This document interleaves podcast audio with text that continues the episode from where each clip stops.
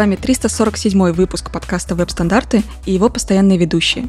Дизайнер на CSS Юлия Мяцен. Сам по себе Вадим Макеев и доброжелюбный бородач Никита Дубко. В этом подкасте мы обсуждаем главные новости фронтенда за прошедшую неделю. Сегодня у нас будет куча браузеров, немножко Safari Technology Preview, Firefox, аж две версии Chrome, стабильная бета, так что э, готовьтесь. Э, но не только Никита, я тоже немножко об этом э, расскажу. Несколько календарей вышло, понятное дело, декабрь, все начинают писать про CSS, про JavaScript и даже, даже про HTML. Мы расскажем, какие интересные календарии есть, и немножко поговорим про то, как простыми комитами в, в популярной библиотеке можно ускорить собственную сборку. Некоторые люди не просто жалуются на то, что, не знаю, веб-пак медленный, а идут и исправляют это про шумы в CSS продолжим говорить. На этот раз, кажется, более правильно. Ну и завершим все дискуссии про то, как у нас в CSS работают цвета, какие есть форматы, какие форматы для машин, какие для людей, и стоит ли ехать на хайпе и переписывать все на OK, LCH или рановато.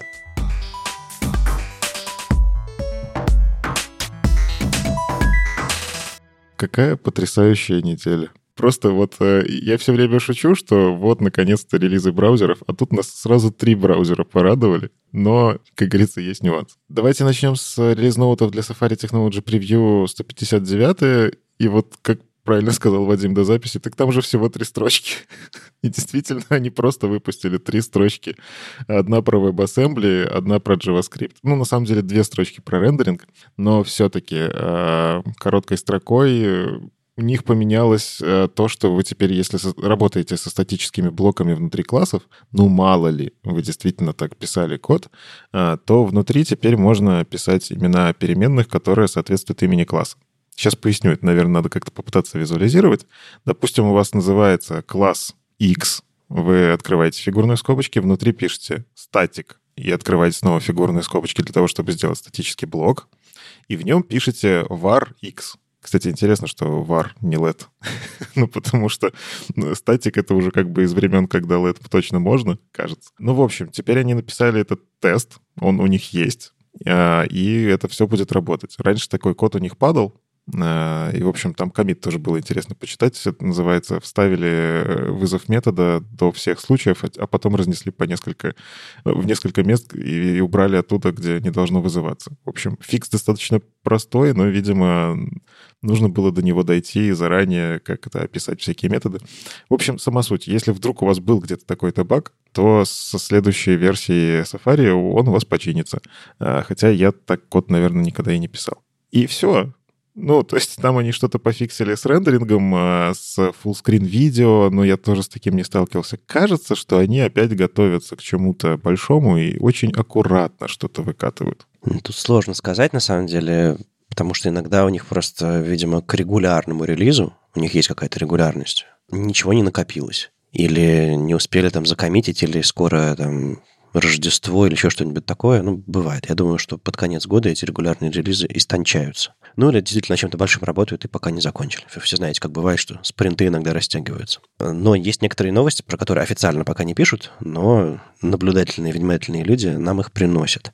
В общем, Брамус Вандам, э, Деврел Хрома, подсмотрел что в репозитории а, WebKit, а, который называется Standards Positions, он есть на GitHub в организации WebKit, а, там есть такой формат, можно прийти и запросить мнение WebKit, команды WebKit на какие-то стандарты. То есть, типа, ну вот такой вот стандарт написали, а вы что скажете? И они формально приходят в комменты и такие, типа, мы считаем, что это нужно или не нужно, или мы пока не знаем.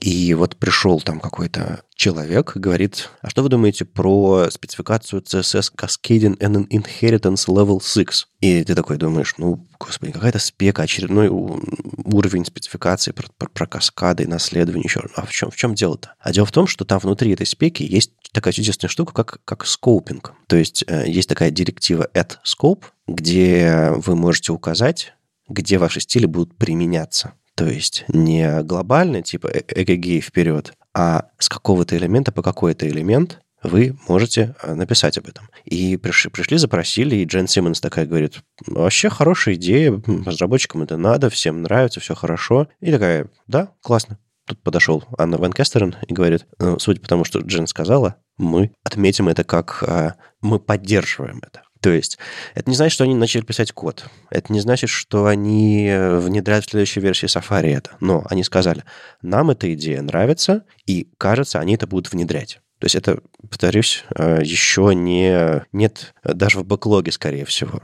Но они говорят, мы не против этой идеи, нам это нравится. Немного более подробно про, про скопинг. В общем, изначально эту штуку придумали как ответ на запрос разработчиков э, локализовывать стили. И у нас единственная была возможность в, в платформе это делать, это Shadow DOM, где вы э, прятали, создавали там какой-то кастомный элемент, Shadow DOM задавали какому-то элементу, и внутри, стиль, написанный внутри этого элемента, не распространялись наружу, но стили снаружи внутрь попадали. Тут похожая история, просто на уровне синтаксиса CSS. Вы можете написать э, директиву scope, и в скобочках там написать .light, например, класс, он будет в, в этом скопе э, иметь такие стили. И эти стили наружу никуда не пойдут, потому что они, э, это все будет сосредоточено именно здесь. И главное, что в этом скопинге, э, вернее, странное, что в этом скопинге есть, что там есть не просто, начиная с этого элемента и вглубь, то есть вы такое себе под дерево делаете.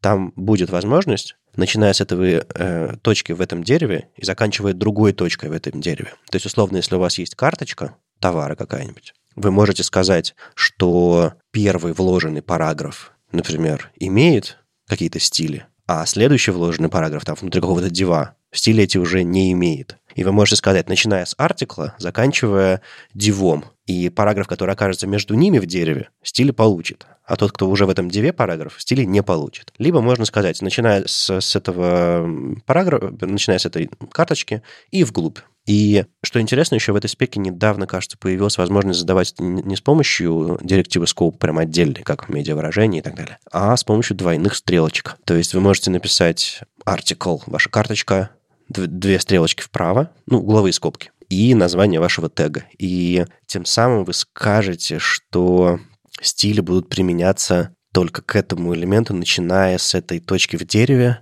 В общем, нужно разбираться, если коротко. А, эта штука в хроме работает за флагами, причем а, эти двойные стрелочки а, пока не работают, по-моему, в хроме за флагом. Но есть спека, можно разобраться и попробовать врубиться. Там, кстати, есть еще идея какого-то альтернативного синтаксиса, где вы вместо скопа задаете еще в скобочках это через слэш. В общем, Брамус написал трейдик небольшой по этому поводу, а, в общем, WebKit, за которым он подсматривает совершенно не против. И это очень-очень важно. Мне кажется, что это не аппаратный API, Firefox тоже не будет против, а два браузера мощных и, скажем так, самостоятельных со своими движками. А, одни внедрили черновичок, а, а другой не против. И, кажется, у нас будет нативный скопинг в CSS. Тут, конечно, не стоит задерживать дыхание и там подпрыгивать в, в ожидании что вот сейчас вот я приземлюсь и все получится. Нет, это еще длинная дорога. Но принципиально они, кажется, согласились, что это важно, нужно.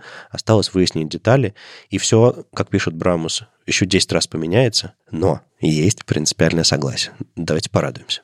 Уху!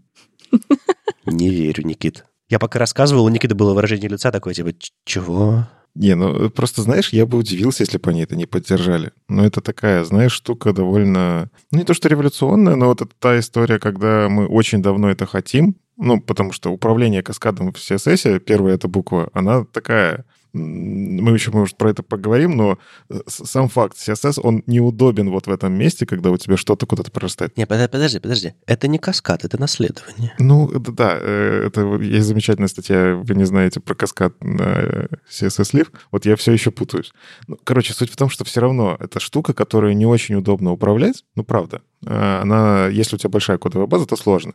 И разработчики, если это появится в Chrome, они просто такие, типа, блин, пожалуйста, остальные браузеры, ну сделайте, ну очень вас просим. И они бы все равно согласились. Ага, ага. Ну или начнут нам пост CSS полифилы писать всякие. Да, да. Ну то есть я бы очень удивился, если бы Safari это не поддержали. Скорее, я очень бы расстроился. А, поэтому я вот этой радости не очень понимаю. Хотя да, наверное, радостная новость здесь в том, что а, WebKit хотя бы дал намек еще до того, как они там большой релиз, и мы это выкатываем, типа, вы не готовы, а мы сейчас вам как раз скажем, как вас порадуем, вот резко, много радости на вас выльем. Они хотя бы заранее немножечко дали намек, что мы можем к этому готовиться. Вот это, наверное, самая положительная часть этой новости. Да, кстати, я прошел про ссылки там в этом, в этом запросе к WebKit упомянута э, позиция Mozilla на эту тему, и там зашел некто Эмилио, который, видимо, этим занимается, и говорит, да, вроде неплохо, но что-то как-то непонятно, там еще есть а, псевдокласс Scope, который обращается к элементу, с которого ты начинаешь эти стили применять. Ну, короче, надо еще разобраться, и, возможно, этот псевдокласс вообще не войдет, но кажется, да и Mozilla вроде не против, хотя это неофициальный вроде бы ответ. В общем, э, на GitHub есть такая возможность э, зайти на какой-то трейдик, подписаться, поэтому если вы на какой-то issue, так что если вам интересно, куда это двигается, вы можете зайти что к Mozilla, что к WebKit и следить за этим делом, потому что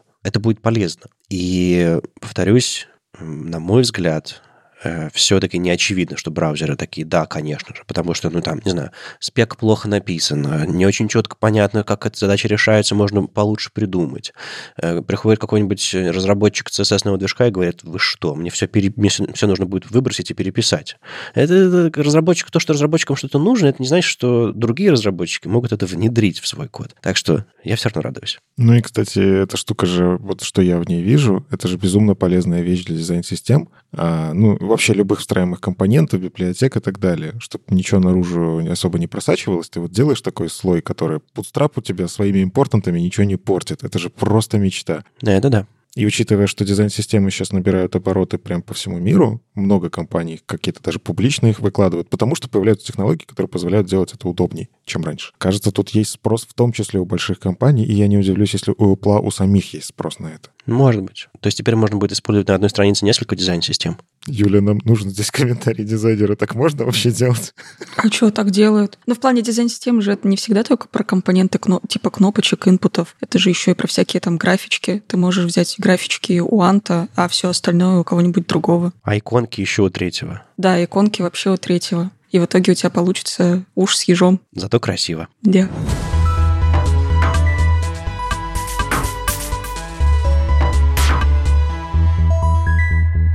Мы включили запись, э, уже готовились э, рассказывать вам про, про WebKit до, до Chrome, а тут такой, оба, а у нас Firefox на днях вышел, тут тоже есть о чем поговорить. И теперь мы э, вынуждены рассказать еще про один браузер. Ну что значит вынуждены? Я с радостью это сделаю. А, а вы сами смотрите, вам нужно вам это или не нужно. В общем, вышел 107 Firefox. Тут побольше, чем в Safari Technology Preview, но тут это, понятное дело, релиз браузера, а не просто какая-то технологическая бедка. В Firefox Nightly, если вам интересно следить за этим, тоже много всего происходит. Они что с интерфейсом пользовательским экспериментируют, что с платформой. Некоторые вещи просто включены по умолчанию. У них там смело как, как канарейка.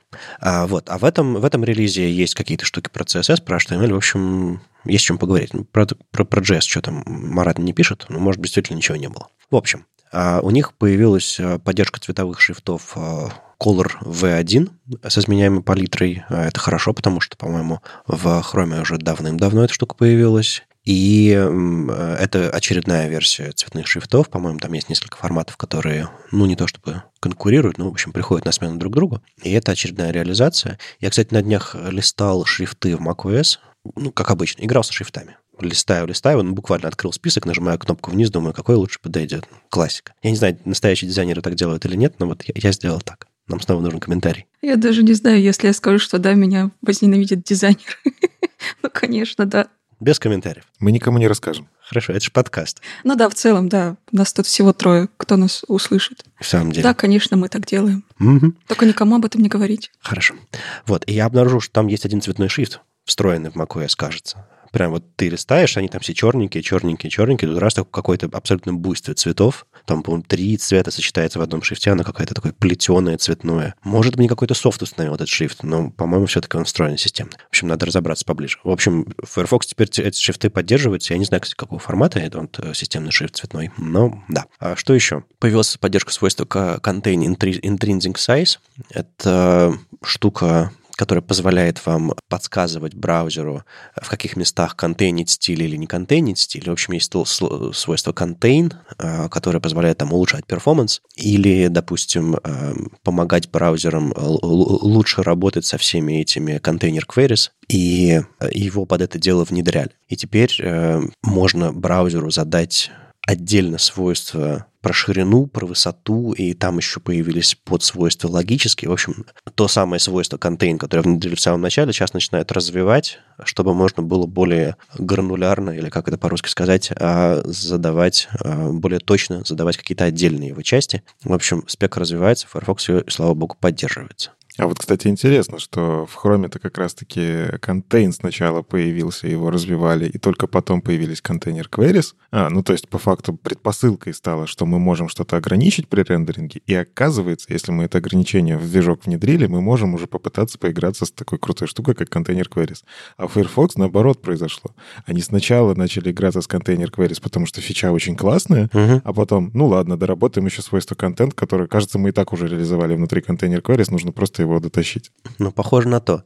Ну, или, может быть, просто движки по-разному построены в браузерах, и для Firefox это было так менее важно, нужно поначалу, чтобы внедрить контейнер queries. Непонятно. А что еще? В, в Supports появился фонд тег и фонд формат. Мы уже как-то про это говорили, по-моему, относительно Chrome. Не уверен точно. А, в общем, это способ проверить какие шрифты поддерживает браузер, и, соответственно, применить один или другой. Это раньше было невозможно сделать, теперь, собственно, внутри саппорта можно, а, можно удобно это все применить. А раньше это все делали на уровне саппорта тоже, проверяя какие-то там свойства, связанные с вариативными шрифтами. Если, допустим, вам нужно было вариативный шрифт подключить, но э, шрифты не только вариативные бывают, бывают разные технологии шрифтов, опять же, цветовые шрифты, где просто так э, каким-то там open-тайповским свойством не проверишь. Поэтому нужно кон- конкретные вещи проверять. И вот, соответственно, соответственно, внедрение цветного шрифта и внедрение вот этих всех функций внутри директивы позволит вам эти цветные шрифты, например, применить с хорошим правильным фалбеком. В общем, есть такая возможность. Ну, некоторые штуки там поправлены в, в нативных элементах, и мне еще понравилось, что а, свойство image orientation, то есть поворот картинки на основе э, EXIF данных к картинке, теперь игнорируются для изображений, загруженных с других доменов. Это забавно звучит на фоне того, что почти все картинки грузятся с CDN. Ну, наверное, можно замаскировать ваш CDN, чтобы у вас домен был ваш же, но в итоге там на сервере был роутинг на другой домен, но забавно. Слушай, это свойство, оно вообще многострадальное. Ну, да, есть, да. Начнем с того, что оно, когда появилось, его почти никто не поддерживал нормально полностью. А, опять же, это все, вся беда в том, что у разных картинок разные способы определить, как ее картинку повернуть. Я даже, по-моему, целый доклад на HolyJS видел, как повернуть картинку. И в итоге там э, просто написать свою библиотеку, которая ее вращает. Самое простое решение. Ну, то есть EXIF данные, вот это вот все. В итоге оно плохо работало, работало плохо, ладно, начало хоть где-то работать, но оно было несовместимо там на разных э, платформах. И в итоге что они делают? Слушайте, а давайте теперь еще для кросс-доменных мы его выключим. Но я с точки зрения разработки понимаю, что я это свойство просто использовать не буду. Ну, потому что оно все, все совсем плохо очень. Не, ну подожди, у тебя, у тебя травма. Да. Ты, ты еще и доклад на эту тему видела. Ну вот, а фактически, может быть, все уже лучше сейчас? Нет. Окей, хорошо. Ладно, в общем, это свойство нужно для того, чтобы э, вашу картинку снятую не в той ориентации, но в которую зашита другая ориентация, правильно повернуть. И э, то, что вы игнорируете э, эти данные с другого домена, добавляет что-то там к приватности. В общем, надо почитать подробнее. Там есть ссылка на Багзилу. Можете, можете разобраться. Я вот представляю, как сидит какой-нибудь контент-менеджер, загружает картиночку через свою админку, а у него она постоянно переворачивается, и он такой, что я делаю в этой жизни не так? Ну, тут, слава богу, можно с разработчиками поговорить, потому что это не просто браузерное поведение, это все-таки свойство, которое можно применить, когда это нужно. Ну вот, Беда-то в чем? Тут на самом деле не браузеры виноваты, что свойства плохо работают, а те, кто, ну, поставщики этих самых фотографий.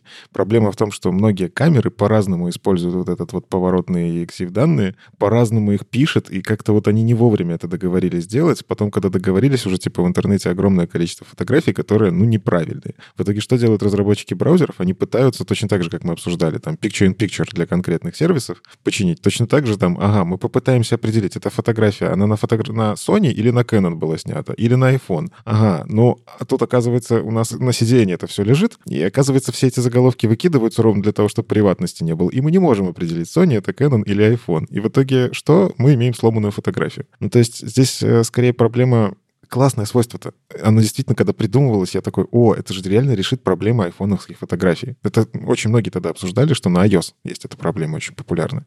Но, кстати, Firefox на iOS тут бы как бы нет его там. Но фотки э, с iOS могут попасть на любую операционную систему. Тут дело, дело не хитрое, перекинуть через чат или там загрузить куда-то. Ну, это вот как, типа, не используйте гифки. Гифки — это плохо, но что поделать, если куча народу использует гифки и сохранили их себе в формате .gif, а не mp4, эм да? Ну, то есть, кажется, можно там на стороне веб-платформы что-то подкрутить, но если пользователь грузит вот так, ну, что поделать? С фотками та же история. Я ровно поэтому говорю, что я это свойство использовать, скорее всего, не буду, а лучше сделаю какой-нибудь клиентский редактор, загрузчик фотографий, который уже это все в канвасе отрисует и с канваса снапшот мне зальет куда надо. Вот так и живем в какой-то момент непри- неправильно принятые решения или да, люди, которые не последовали спеки или просто забили, в итоге превращаются в, в проблему. Но в любом случае, внедрение свойства нужно, ограничение его для приватности, насколько я понимаю, тоже нужно. Если вам интересно, покопайтесь. А если вдруг вам когда-нибудь это свойство пригодится, ну, значит, ребята не зря старались. Ну и всякие более, более нюансные вещи, там элемент диалог улучшили, ударили какие-то атрибуты из MathML.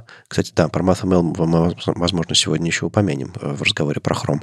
А, удалили какие-то там свойства из SVG. В общем, можно, можно почитать подробнее. Повторюсь, релиз-ноуты небольшие, но если походить по ссылочкам, почитать причины, можно чуть лучше понять, почему и как браузеры развиваются.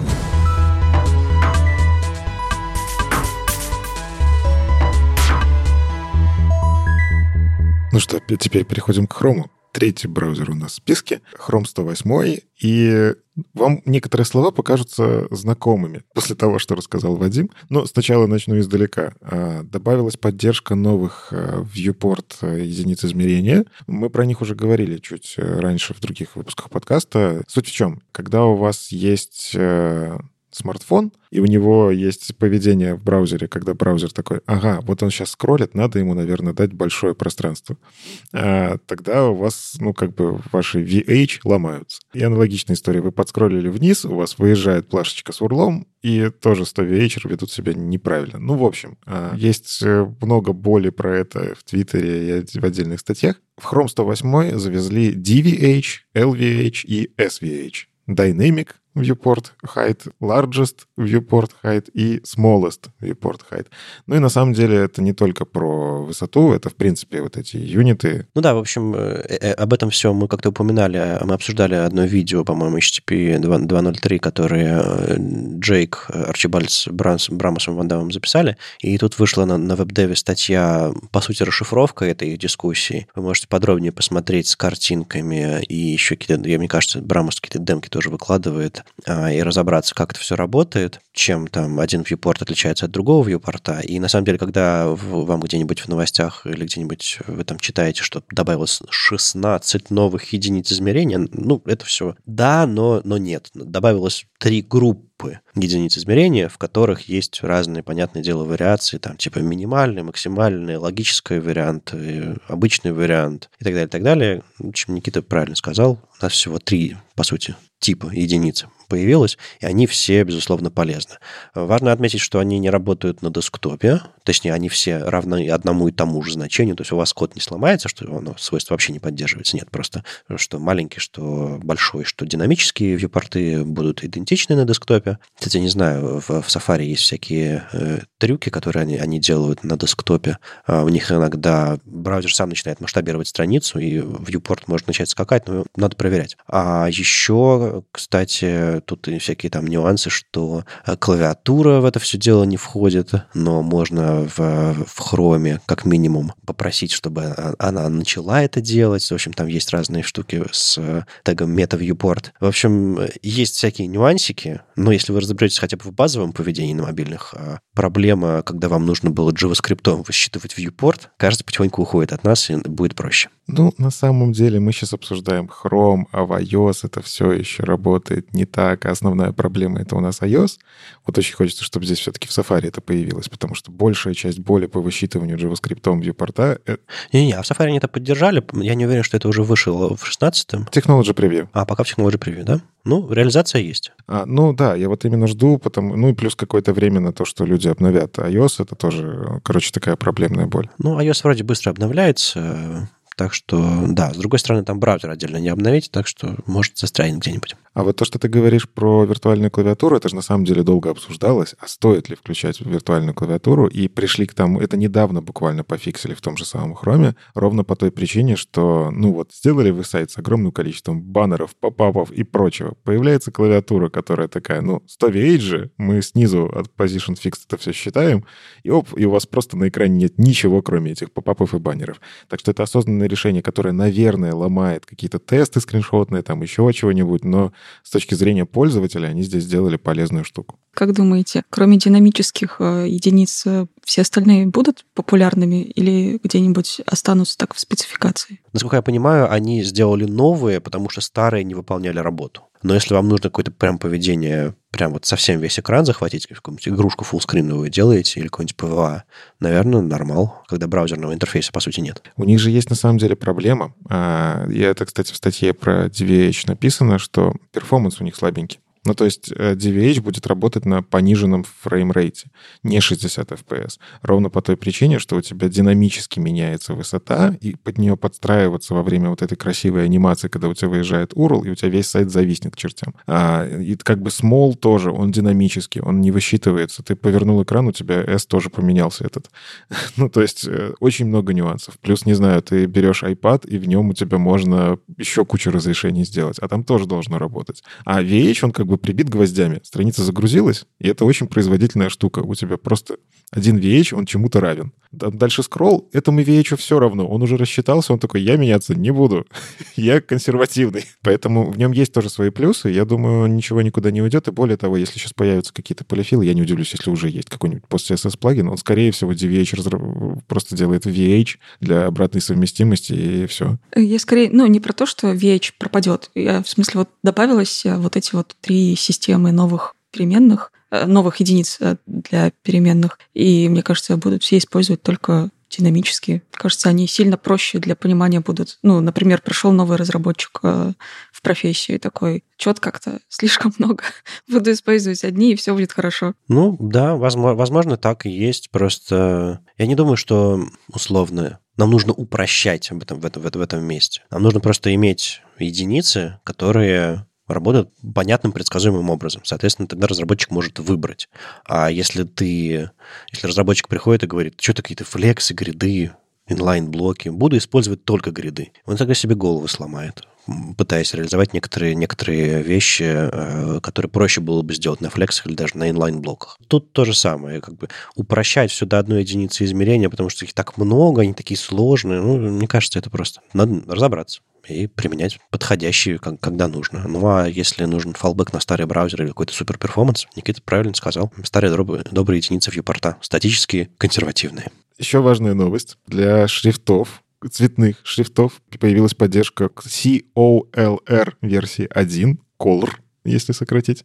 И эта штука была, в принципе, каким-то образом включена еще в Chrome 98, но сейчас они поддержали ту самую таблицу COLR R. Я слышал, в macOS есть э, шрифты, которые там по умолчанию установлены, они вроде как даже цветные. Вот скроллишь, скроллишь, а там что-то появляется цветное и какие-то косички. Вот, так вот, кажется, что, возможно, это ставит какое-то ПО, но все-таки такие вещи начнут работать э, в Chrome 108. А еще они поддержали фонд тег и фонд формат выражения, которые позволяют это все проверять. У меня есть ощущение, что мы только что про это говорили. Был такое. Да не, быть не может. Но это на самом деле прикольно, что новости у Firefox и Chrome очень похожи в этом месте, и мне кажется, здесь снова повлиял интероп. А, потому что я слышал, что у них был как раз созвон по интеропу про шрифты. Твиттере иногда можно такое подсмотреть. И, видимо, они там что-то посовещались, решили, нашли какую-то общую библиотеку и взяли ее и втащили в спринты и реализовали. Это вот очень классно. Я обожаю, когда такие новости синхронизируются. Что еще? Важно, наверное, если вы работали с File System API, который появился в Chrome э, ну, первым, да и, собственно, только у них э, он в полном объеме был реализован, потом Safari подтянули, и Firefox все еще отрицает, говорит, нет, мы не будем. Ну, в общем, теперь э, у них появилась такая штука, как синхронные работа с файлами, и это ломает некоторые API, если вы заранее написали код немножечко там не предусмотрев эту особенность. Точнее как, э, изначально это все асинхронно работало. Вы пытаетесь получить э, какой-то хендлер, ждете его, потом там async await там обрабатываете, либо как промис Zen сверху приписываете, и это все с этим что-то делаете. Это вполне себе нормальная вещь, потому что работа с файлами медленная, но выяснилось, что люди, которые работают с WebAssembly, у них другой путь работы с файлами. Ну, типа файловая система сама по себе, там на том же Linux, POSIX, и она достаточно быстрая, чтобы использовать такие методы синхронно. И когда вы используете какие-то, ну, опять же, если мы говорим про WebAssembly, вы используете библиотеки, которые уже работают синхронно с файлами, там из C что-нибудь берете. И для совместимости с JavaScript все было очень плохо. Здесь они пишут, если вы работаете действительно с файлами, которыми вы можете работать максимально быстро, вы можете создать себе синхронный хендлер и работать с ним синхронно. Но они заранее предупреждают, что если вы весь код свой обмазали зенами, асинковейтами и прочим, это, это может сломаться. Из-за того, что метод становится синхронный, у него никакого зена просто нету. А, это нужно обработать в своем коде. В общем, присмотритесь. Э, с Chrome 108 может что-то поломаться. Вот. А, но и самый правильный способ использовать э, файл систем sync access handle явно указывает, что вы хотите синхронный вызов, но это такая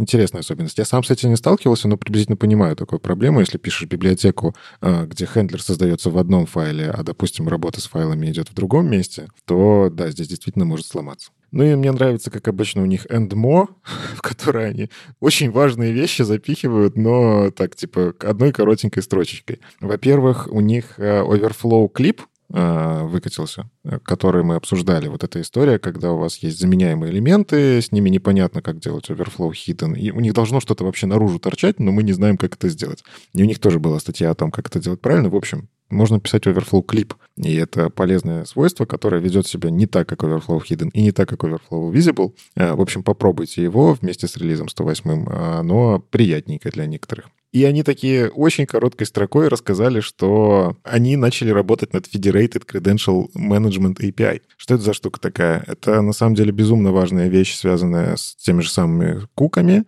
Ну, борьба с third-party cookies идет у нас уже сколько лет, что почему мы используем, в принципе, часто куки third-party для авторизации. Ну, то есть, не знаю, берешь какой-нибудь Google аутентификатор и пытаешься по кукам понять, что ты действительно в Google короче, используешь учетку Гугла для доступа к своему сайту.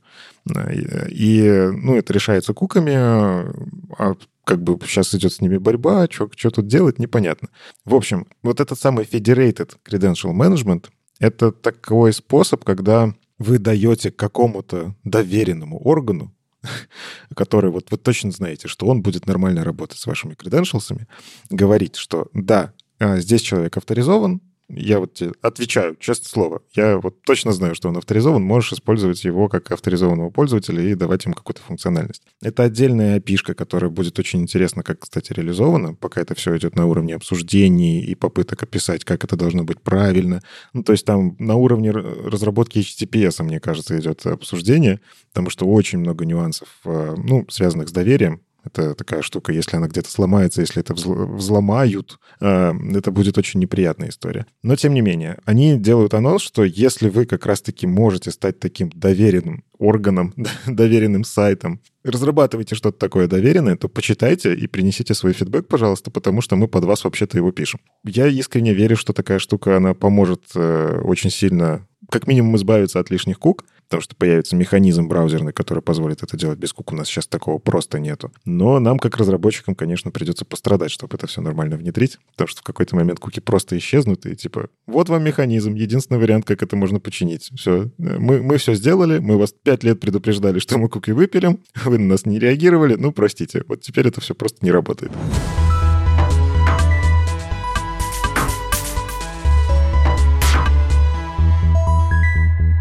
Ну и еще вышли э, релиз-ноуты Chrome 109, который бетка, на который пока, в принципе, опираться рано, но тем не менее, какие-то вещи просто могут не дойти до релиза. Но короткой строкой все-таки стоит сказать. Добавится интересная единица измерения LH. Они все время добавляют какие-то новые единицы измерения. Ну, в общем, LH — это line height. Э, то есть высота строки. И, в общем, они правильный пример пишут, что если вам нужно сделать э, бокс размером 5 строк, вы сможете написать 5 LH. Все, больше ничего писать не надо. Это, по-моему, прикольно как раз применение, но действительно, с точки зрения джуна я смотрю на это, боже, у нас раньше были пиксели, ремы, емы, сантиметры еще были. Все, что надо знать. А тут столько всего. Еще из важного, они включат поддержку MassML Core. Ну, то есть та вещь, которая... Слушай, в каком году Маша выходила на веб-стандартах читать про MassML? В 19-м, 18-м. В 18-м, наверное. Вот где-то так. Это очень давно было. Ну, то есть с тех пор, э, по факту, ничего особо не поменялось. Там спеки дорабатывали, но в этом году они такие, блин, мы кажется, внедрим. И они это внедряют. А я просто внезапно столкнулся с задачами, где ну, мне очень нужен MSML. Я из-за этого гружу там на клиента огромную библиотеку, которая при этом дико замедляет сайт, потому что там SVG-шки рендерит. Если появится такой механизм, это же просто кайф и для разработчиков будет, и для пользователей с точки зрения рендеринга. Ну, в общем, MSML включат в Chrome 109. Причем э, с огромным количеством всяких CSS-свойств. Это тоже важно. То есть вы какие-то вещи сможете оформлять при помощи CSS, без атрибутов внутри MSML. И это, ну, это огромная работа проделана теми, кто занимался этой спецификацией, потому что, ну, она далеко не самая простая. Нужно было совместимость сохранить с огромным количеством всего, что уже сообществом наработано. MassML, тоже такой специфичный достаточно. Короче, я безумно рад этой новости и жду 109-го хрома, потому что... Ну и жду, что все остальные, конечно, внедрили. потому что если она будет работать только в хроме, окей, я хотя бы смогу проверить поддержку и пользователям не грузить лишние библиотеки. Ну, типа, я знаю, что MSML работает, я его включаю, все, кайф. Пользователь счастлив, я счастлив, меньше трафика гружу. Но и опять же, хочется, чтобы я везде эти полифилы не грузил. Ну, из интересного еще они часто рассказывают про то, что они будут выпиливать, и мне вот для бета кажется, это самая полезная вещь. Если вы вдруг где-то в коде используете event pass свойства, то переставайте это делать, не со 109 хрома его просто э, выпилят, и у вас, возможно, ошибки начнут падать. Э, в общем, используйте event composed pass. Есть такой метод, э, он в стандарте прописан. А pass он был не стандартизирован, в общем, они его убирают. Проверьте у себя по коду, сейчас сделайте. Поставьте нас на паузу, Command-Shift-F, поищите, где у вас event pass используется, и поменяйте его на правильный метод, пожалуйста. Ну, пока Никита не попрощался со 109-м хромом, э, маленькая, маленькая интервенция. Мне еще понравилось свойство э, hyphenate limit characters. Э, это когда вам Chrome позволяет настраивать, как именно браузер переносит слова. То есть, если вы включили hyphens авто, вы говорите браузеру, окей, слова можно переносить. Если у тебя есть словари для моего языка, и если, допустим, ты сделал какой-нибудь text-align justify, или просто хочешь, чтобы более компактная была колонка с текстом, включи перенос. Так вот, теперь этими переносами можно управлять. Я у себя там в бложике включил переносы в тексте в основном и заметил, что иногда он берет, не знаю, первые две буквы слова и такой хоп, и переносит. И иногда ты смотришь на это, и это мешает читать. И в нормальных текстовых процессорах, во всяких издательских э, программах Конечно, за все, всем этим можно управлять, и, наконец-то, этим можно будет управлять еще и в браузере. Повторюсь, пока это в Chrome, uh, Hyphenate Limit Characters — это настолько новое свойство, что на MDN его еще нет. Но это настолько старое свойство, что оно поддерживалось в Internet Explorer 10 с префиксом. Была такая история, что Internet Explorer внедрил группу свойств, связанных с текстовым рендерингом, там были всякие text-align ласты, всякие hyphenate limit characters и прочие такие свойства. И что интересно, единственное, что в интернете находится, ну ладно, немногие статьи, которые находятся на, это, на тему этого свойства, они связаны с E10, ну еще какая-то статья на CSS Tricks есть. В общем, вы можете задать либо конкретное количество букв, которое должно остаться в этой перенесенной части или в оставшейся части одним значением, допустим, 3, если вам 2 кажется слишком мелкой частью, которая переносится на другую строку, или остается на предыдущей строке. Кроме этого, этого это свойство принимает значение либо одну цифру, которая очень простое значение, либо три. Вы через пробел можете указать три цифры, и все они что-то значат. Читайте спецификацию подробнее. В общем, можно будет сказать, по-моему, если вы указываете больше, чем одно число, вы, вы говорите про длину слова общую, какому слову, грубо говоря, чтобы короткие слова не переносились вообще не пытались переноситься. А потом еще указываете, сколько должно остаться на предыдущей строке, сколько должно уйти на следующую строку. Ну, в общем, файн-тюнить можно. И вы можете покрутить эти значения в 109-м хроме, когда он выйдет, и понять, как колонка текста выглядит, рендерится лучше очень такая специфическая штука, э, но если вам не нравилось, как работает Hyphens, возможно, вам тут понравится. Знаешь, что забавно? Вот я представляю себе на месте инженера Microsoft, который в E10 встроил целую издательскую систему, мне кажется. У них реально тогда было огромное количество свойств, которые никем больше не поддерживались, связанные с текстом. У них в том числе вот м- обтекание фигуры текстом было у первых, по-моему, ровно тогда. А и они потом его выпилили, потому что оно не очень производительно было, к сожалению. Ну а сейчас мы типа вот как раз обсуждали с Юлей, что такое свойство, но оно же полезно, оно же было бы очень классное. И его потихоньку внедряют в браузерах. И я просто представляю, сидит такой инженер э, Microsoft, блин, но мы же это делали, нам тогда сказали, что это не нужно. А сейчас вот Chrome пишет, что мы внедрили такое классное свойство. М, ну ладно.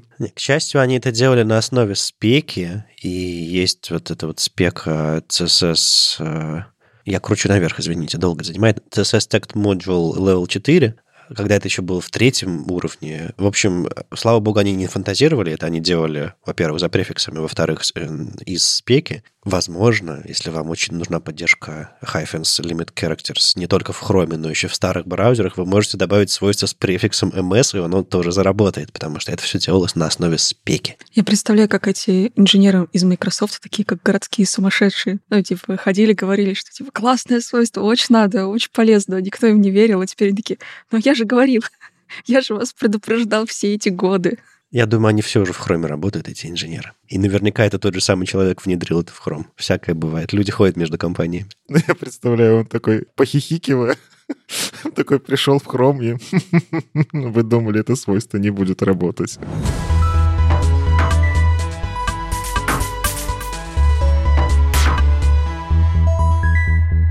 А еще все эти новые штуки можно попробовать в рождественской... Что это? Вакханале. Вакханале. В рождественской вакханалии э, под названием Advent of CSS или Advent of JS. Но здесь есть хорошая и плохая новость.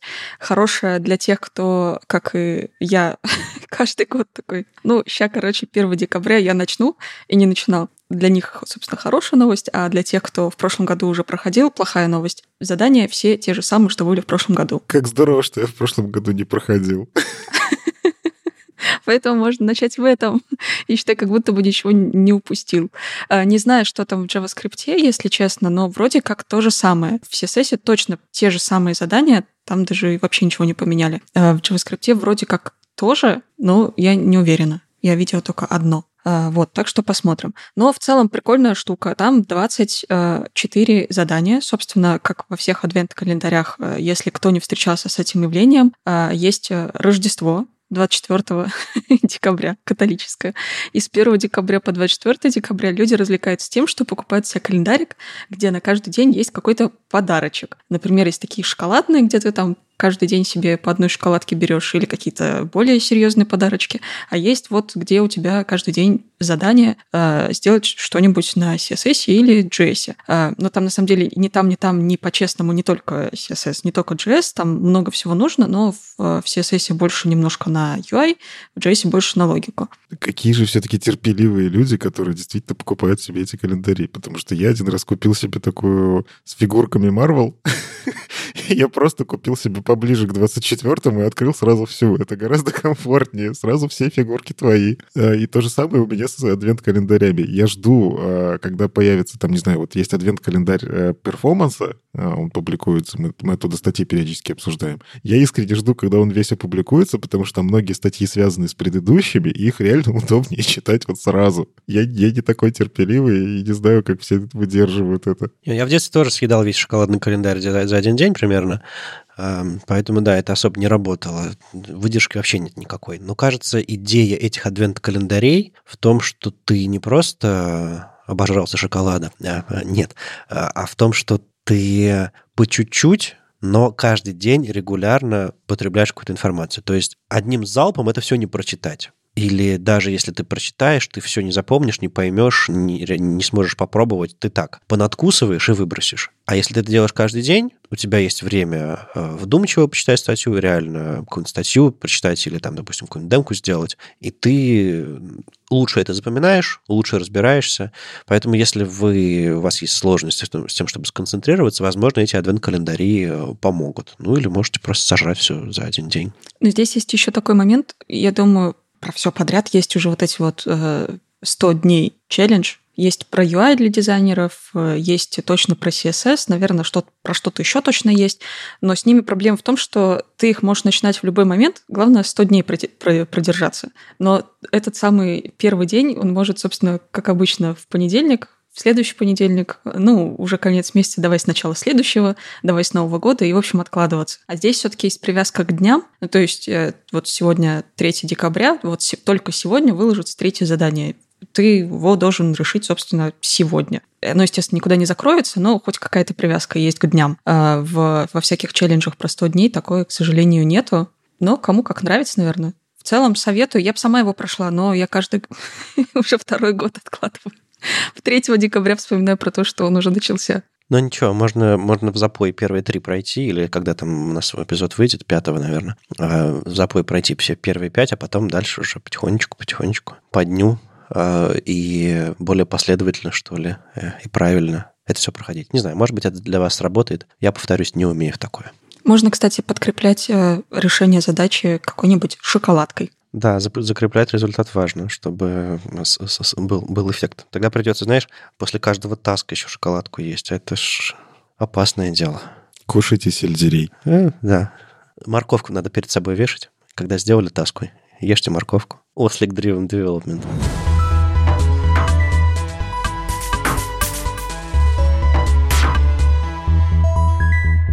Кроме вот этих вот адвентов CSS-ных, JS-ных, понятное дело, еще много всего есть. Мы вас можем э, на полтора часа замучить всеми адвентами, которые появились, но, наверное, стоит вытащить те, которые кажутся важными и нужными. Я думаю, мы еще будем возвращаться к этой теме в следующих эпизодах. Но тут вышел HTML-ный адвент, такой немножко сатанинский. В общем, Манель Матузович, э, известный в последнее время в основном тем, что его э, забанили в Твиттере, и поэтому он уехал в Мастодон и стал больше писать у себя в блоге, кстати. А мы обсуждали периодически его 100 дней, как он в CSS разбирается. А параллельно он еще запустил календарик HTML. Да, HTML. А это такой э, адвент-календарь, где он по дням все выкладывает. Сегодня уже третью, соответственно, у него вышло три статейки, и он собрал, он бросил клич где-то, по-моему, в конце лета, в начале осени, а, мол, ребят, э, все, кто хочет написать что-то интересное про HTML, приходите, у меня тут будет адвент-календарь. Ну и собрал всех в декабре и потихонечку выпускает. Пока вышло три статьи, они довольно короткие все. Наверное, про wireframe самая первая подлиннее, остальные покороче. Но они все, знаете, не просто типа вот у нас такой тег, классно, вот у нас другой тег, классно. Нет, они все рассказывают о более широком, скажем так, а, классе вещей, но все сфокусированы на том, что если вы хорошо разбираетесь в разметке, вы многие вещи сможете сделать правильнее, доступнее, безопаснее и так далее. А, какие статейки уже вышли? Первая на мой взгляд, хорошо подойдет, во-первых, новичкам, которые смотрят на макеты и не могут понять, откуда начать, и вообще, как его разобрать на части. То есть там, конечно же, не, не супер детальная, подробная верстка макета, но э, есть подробности. В общем, э, э, Лара Айгмюллер э, написала статейку «Как трансформировать wireframe в HTML», ну, wireframe, по сути, любой макет. И там проходится по тому, как э, доступно и правильно э, разметить совершенно базовую страницу вот фантазийного новостного проекта, таким, с, с какими-то вариациями на Гарри Поттера, судя по всему. Шапки, футеры, асайды, конкретные карточки, конкретные э, уровни заголовков, э, какие-то формы, поиск э, и так далее, и так далее. В общем, все, все подробно рассмотрено, как э, правильно подходить к разметке вашего макета еще до того, как вы начали писать стили, потому что это вам дальше поможет сделать все правильно и функционально. А, по-моему, хороший, хороший подход. Я вот знакомому новичку скинул статью, мне кажется, будет полезно. А, следующая статейка про то, что вам не нужна ария, и это больше похоже на жанр от того, что делал HTML а, в, в Твиттере раньше Мануэль делал. Там Деннис э, Ламбри э, проходится по всем примерам, где ария-атрибуты не нужны. Не нужны. снова не нужны. Здесь обычно HTML сработает. И на самом деле, действительно, если посмотреть на большие сайты, где люди пытаются внедрять доступность, большие проекты я имею в виду, где там, э, видимо, поступила задача сделать все хорошо, и они э, уже существующий код начинает обмазывать э, атрибутами чтобы типа стало доступно, но снова и снова объясняется, что не надо, не очень хорошо, не работает, здесь совершенно не нужно и так далее. И мне еще этот, эти советы, в принципе, кажутся полезными не просто потому, что разработчики могут не разбираться до конца в ARIA-атрибутах, в, в, ARIA-спецификации в целом, а еще и потому, что код живет. И если условный э, тот потрясающий код на, на всяких там ARIA-связках, э, ARIA-labeled by, ARIA-лейблах и так далее, в него придет другой разработчик, Э, через год-два, он может потерять эту связь. То есть айдишник поменяется где-нибудь, отвалится, и все, это ваша, ваша связка уже не работает. А если она работала просто на вложенности элементов, шанс выжить у нее больше. Или, допустим, разработчик обновит контент вашего элемента, а, не знаю, ARIA Label забудет обновить. Ну, потому что какой-то... Что, что за ARIA Label, что за атрибут? В общем, все вот эти вот вещи, которые усложняют ваш код, включая доступность, лучше делать на самых-самых базовых технологиях, даже если можно потом, даже если можно их более красиво навернуть с помощью там атрибутов. Поэтому думайте о том, как ваш код не просто напишется и заработает в момент релиза, а еще как он будет развиваться и жить. Э, мы все-таки живем в реальности, где э, в доступность умеют не все, и об этом стоит помнить, когда вы что-то внедряете. Чем проще вы это делаете, тем больше шансов, что оно выживет. А я вот, кстати, могу рассказать о том, как я HTML Hell использовал, может, не по назначению, но все равно с той же целью. Во-первых, э, примеры оттуда прикольно давать на собесах. Просто скажи, что здесь не так. О, коварно, коварно. Ты просто берешь этот кусок кода и понимаешь, насколько человек ну, правда, ну, правда. HTML, как бы вот просто тебе кусок HTML, скажи, что в нем не так. А, и это показывает, что человек знает, как верстать, не только в реакте собирать. Боже, я хочу на собеседование к Никите. А я не хочу. Вадим прав. я, я иногда, если уж, если я на собеседовании начинаю коварничать... Кстати, про коварство.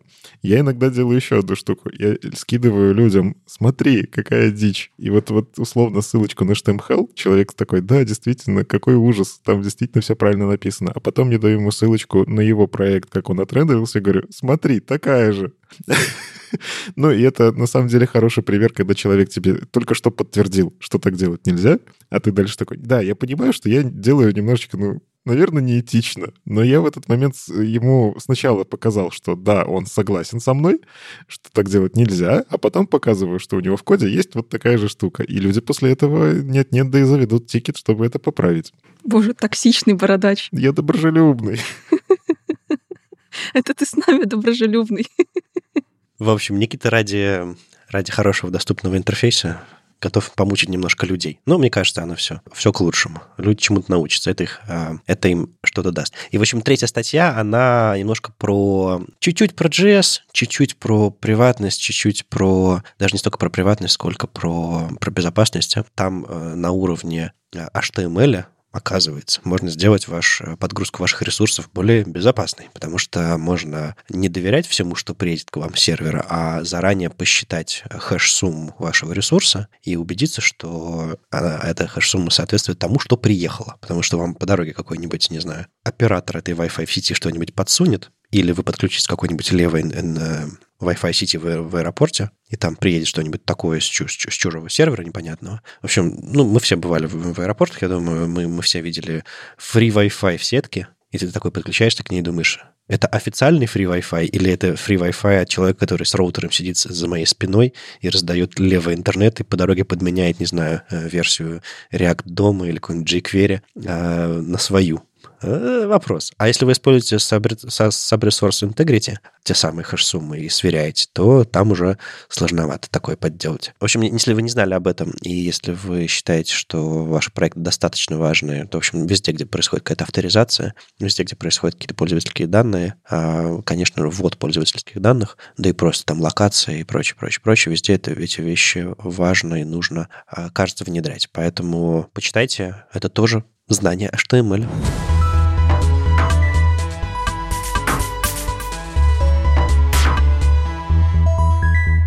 А давайте немножко поговорим про знание JavaScript. Мне очень нравится, когда авторы библиотек, которые, ну, действительно пользуются большой популярностью, приходят другие библиотеки и такие, слушайте, а у вас тут можно сделать круче, и я сейчас вам покажу как. Собственно, Марвин Хагемейстер, э, человек, который э, ну, связан с Preact.js. Он автор Preact.js DevTools, и в целом в команде Preact.js тоже состоит. Э, он такую простую мысль в заголовке «Давайте ускорять JavaScript-экосистему по одной библиотеке за раз». Собственно, что он в своей статье, он и поделился опытом у него часто запускается сборка проектов, потому что что он делает в React? Ну, как бы так, так или иначе он часто гоняет проекты, в которых нужно что-то собрать, чтобы... Ну, короче, тратишь время ты всегда на сборку, ты ждешь какое-то время. Есть же эти мемы про то, что запустил сборку, пошел, приготовил кофе, вернулся, о, нормально, кофе успею допить. А, и это ужасно, потому что мы иногда код пишем и дебажим сильно быстрее, чем вообще это все собирается. На что тратить время? Видимо, переключаться на обучающие видосики. Ну, это ладно уже. Пошли фантазии, как, как, как распределять время. А он пошел другим путем. Он вместо того, чтобы кофе готовить, он пошел в библиотеки и начал их ускорять, чтобы сборка у него шла быстрее. И вот он э, смотрит как-то на PostCSS Custom Properties плагин и начинает его профилировать. Ну вот кажется ему, что можно ускориться. Ну, долго вот он как-то запускается. Он профилирует и находит там выполнение регекса. Ну, какая-то регулярка работает прям ощутимо заметное количество времени. 4,6 секунды. Ну, видимо, у него большая кодовая база. Целых 4,6 кодов... Э, секунды. Оказалось, кодовая база тут не так уж и нужна, важна.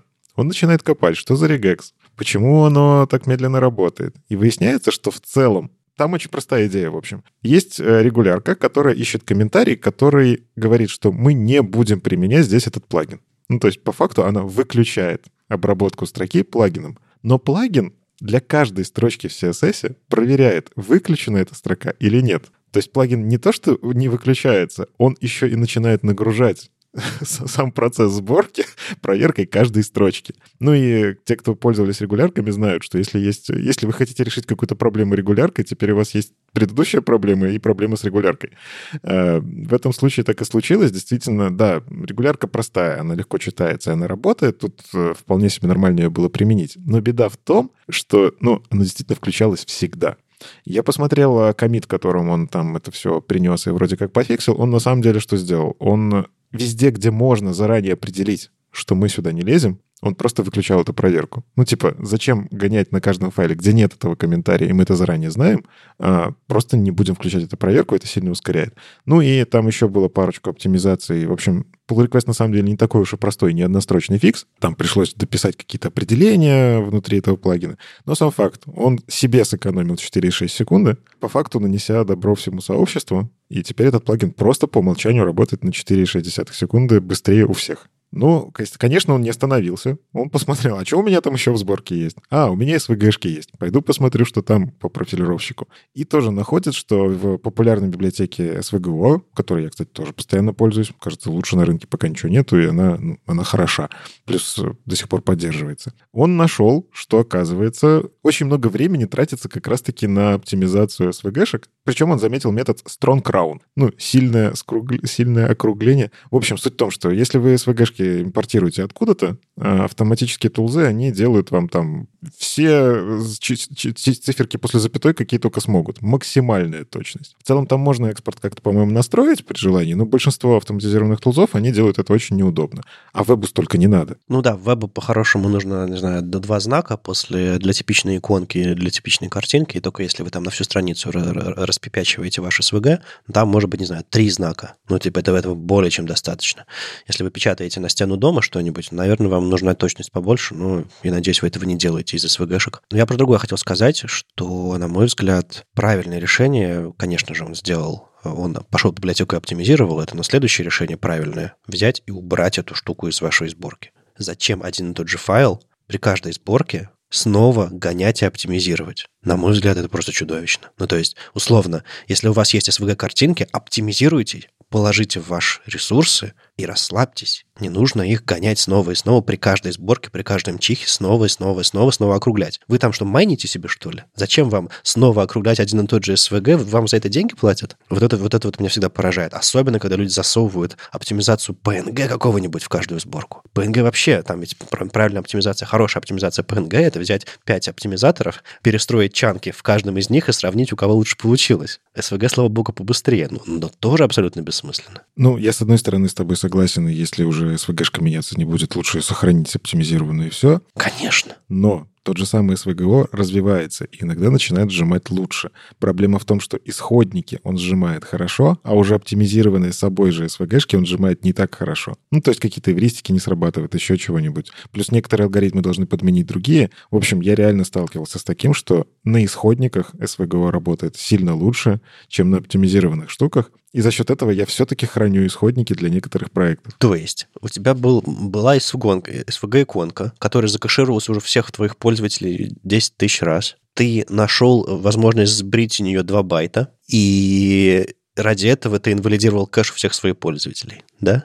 Ну, давай будем объективны. У меня статика, в принципе, постоянно выкладывается на новый S3 какой-нибудь адрес, потому что новый релиз. Но Кэши не работают в CDN. Уже давным-давно браузеры это выпилили. Ну, ну ладно, я имею в виду, что э, дергать, даже в системе контроля версий, дергать ради двух байтов все эти ваши картинки тоже непонятно зачем. В общем, я, я каждый раз удивляюсь, когда вижу, что люди оптимизируют, э, делают одну и ту же задачу снова и снова, потому что, потому что ну, так принято, типа, с ресурсами, которые не меняются. Ну, может быть, может быть. Нет, на самом деле, оптимизировать сборку абсолютно все нормально, вопросов нет, классно, библиотеки должны быстро работать, но, на мой взгляд, они должны работать один раз. Я, наверное, с тобой все-таки соглашусь, но тут интересно, как он это сделал, на самом деле. Это вот история про то, что не всегда достаточно знаний, черт с ними алгоритмами, черт с ними с базовым JavaScript. Он тут знал, как работает движок. То есть он действительно очень хорошо понимает, как работают JavaScript-движки.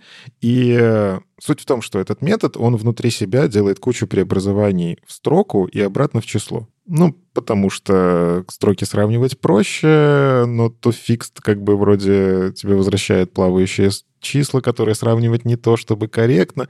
Короче, очень хитрый способ, как сравнить так, чтобы у тебя вроде бы получилось то же самое число, которое достаточно дает точность в СВГ, но и при этом найти тот предел, когда вот оно уже ломается.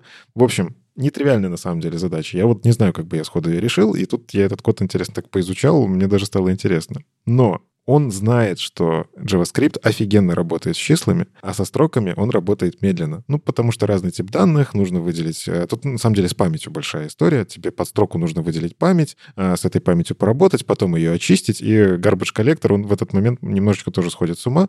И из-за того, что у нас язык некомпилируемый, на лету не получается прогревать всякие штуки в JavaScript. Ну, с числами там все понятно. Прогрел нужный модуль, он тебе с чиселками поработал быстренько, а со строками, ну, в общем, куча нюансов, которые вот он это знает, и он просто взял и написал отдельный метод toFixed, в котором убрал преобразование к строке и обратно. Он работает исключительно с числами. И начал использовать этот метод внутри. Плюс, на самом деле, классический пример. Он сохранил значение переменной, которую можно... Ну, там реально в начальном коде мне бросилось в глаза, что одно из преобразований использовалось дважды над немутировавшим значением. То есть, ну, просится сохранить это в переменную. Он это сделал. Все. В итоге, что получилось? Он сохранил 1,4 секунды на сборке своих SVG-шек. Он залез в одну единственную функцию, которую заметил в проектировщике. Ну и нанес добро всему open-source сообществу. У него, на самом деле, тут еще парочку таких, э, он показывает примеров, где он уже даже не контрибьютил какие-то вещи. А, например, э, однострочник красивый с двумя реплейсами э, этих регулярных выражений, которые вызывались вообще всегда. Он заменил на пару ивчиков, э, которые, в принципе, проверяют, а нужно ли здесь вызывать. Ну, типа, мы точно знаем, когда эта регулярка срабатывает, когда нет. Он поставил ивчиков, у него получилось вместо одной красивой строчечки, э, ну, их штук, штук 10 с комментариями. Вот. А потом он вообще такой, а нужны ли нам эти регулярки? Уберу я их. Убрал их и получил ускорение на почти секунду, 0,9 секунды. Ну, то есть вот он просто смотрит на функцию такой, а могу ли я сделать лучше? Я ее вижу в профилировщике, я не хочу видеть эту функцию в профилировщике вообще.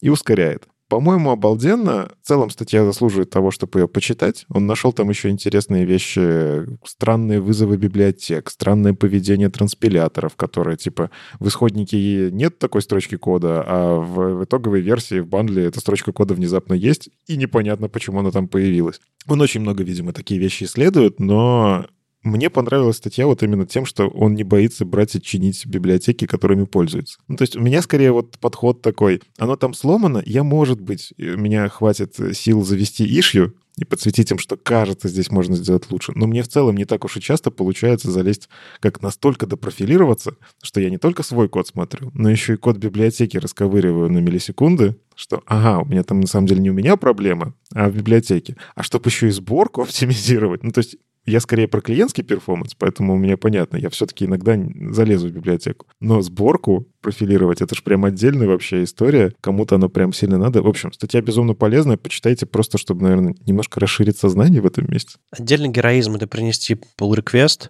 э, пройти через код-ревью, э, сделать все нужные изменения и убедиться, что ты правильно законтрибьютил по всем правилам этой библиотеки, со всем код-стилем и прочее, прочее, прочее. То есть э, за это отдельный, отдельный поклон, не просто разобраться и завести ишью, как Никита говорит, а довести это до релиза.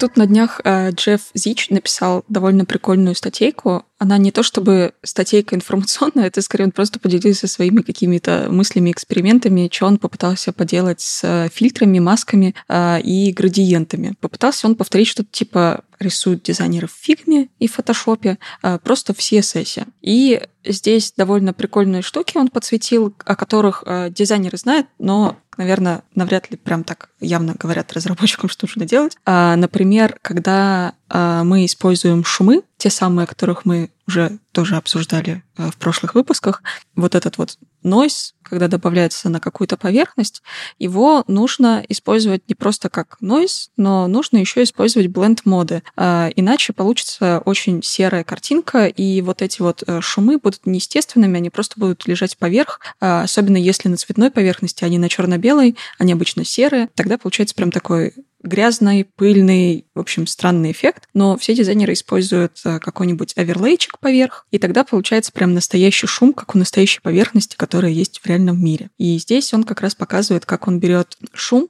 с помощью SVG-фильтров и накладывает его с оверлеем на любую поверхность, э, либо на градиентную, либо на плоскую, и в итоге получается очень прикольный настоящий живой эффект. То же самое с шумами он показывает на э, других поверхностях, что можно делать еще. Точно так же он берет э, SVG-шные фильтры, он здесь уже не пытается делать это с помощью э, миллиона лучей вулканического градиента. Здесь уже все нормально работает, все хорошо. И опять же работает с шумами, делает им немножечко блера, немножечко добавляет контрастов, э, опять же немножко оверлеев. Все это вместе складывает, и получается очень прикольный настоящий живой эффект. Э, на самом деле вот все примеры, которые он выкладывает, их можно покрутить еще в разные стороны, добавить больше блюра, либо вообще его убрать, поиграть с контрастом, либо опять же его убрать. Если шум, например, цветной, цветные шумы тоже бывают, тоже особенный вид эффектов. А, и поиграть также со всеми остальными разными фильтрами, и можно получить разные эффекты. Но самое главное всегда использовать Blend Mode Overlay, потому что тогда получается все очень натуральненько, как будто бы настоящая живая поверхность. Другой блочок, а, про который хочется рассказать из того, что он пробовал, это вот этот эффект, который в дизайнерской тусовке, он не то, что популярный вообще когда-нибудь был, но в разработческой довольно часто его используют, особенно если найти на CodePen, на главной странице стопудово хотя бы один такой пенчик будет лежать. Он называется Halftone, patterns. Это когда есть какой-то, какая-то подложка, а, часто это какой-то яркий градиент с несколькими яркими точками, и поверх него какая-то лежит маска, и получается так, что вы смотрите на этот градиент яркий, красивый, с несколькими яркими классными точками, но через какую-то сетку. А сетка это может быть вообще с любой формы, то есть не обязательно это квадратики, это могут быть э, кружочки, полоски, треугольники, вообще что угодно, хоть картинка, и вы вот смотрите на этот градиент, получается, не как на градиент, клиент, а уже через какую-то вот такую поверхность как будто бы. На самом деле этот э, хафтон, это полутон, это как раньше, знаете, как, как, как сейчас мы на CSS, э, на, на CSS градиентах пытаемся сделать шум. Так вот, раньше э, полиграфисты, у которых э, было, был только один цвет, на, черный на белой бумаге, они так градиенты раньше делали. Они делали большие точки, которые превращались в маленькие точки, И это им на бумаге создавало иллюзию градиента. Соответственно, они могли делать полутоновые изображения, а не просто черно-белые. И вот этот трюк а, из- из-за того, что он пролез в комикс, через комиксы, через разные там газеты и прочее, прочее, книги тоже, он пролез э, как стилистическое какое-то решение в дизайн. И иногда ты видишь это и думаешь, раньше это пытались спрятать, и этого стыдились, потому что это показывало технологию создания градиента. А сейчас это выпячивают и говорят, смотрите, как классно, стильно. Мир, мир в общем-то, крутится на одном месте. Э, Раньше у нас были ра- растровые точки, а сейчас э, градиенты. Я, кстати, могу объяснить, кажется, почему среди дизайнеров это не так популярно, верстальщики любят, потому что это же интересно реализовать, попробовать. Ну, меня, меня в свое время, я, по-моему, на канвасе пытался такую историю сделать, чтобы с камеры бралась картинка, и он брал правильный размер точечек, чтобы нарисовать меня же этим самым халфтоном. У меня она в итоге не очень получилась, поэтому я ее на Кодпене не публиковал, у меня там другая демка появилась. И я придумал новую демку, пока делал эту.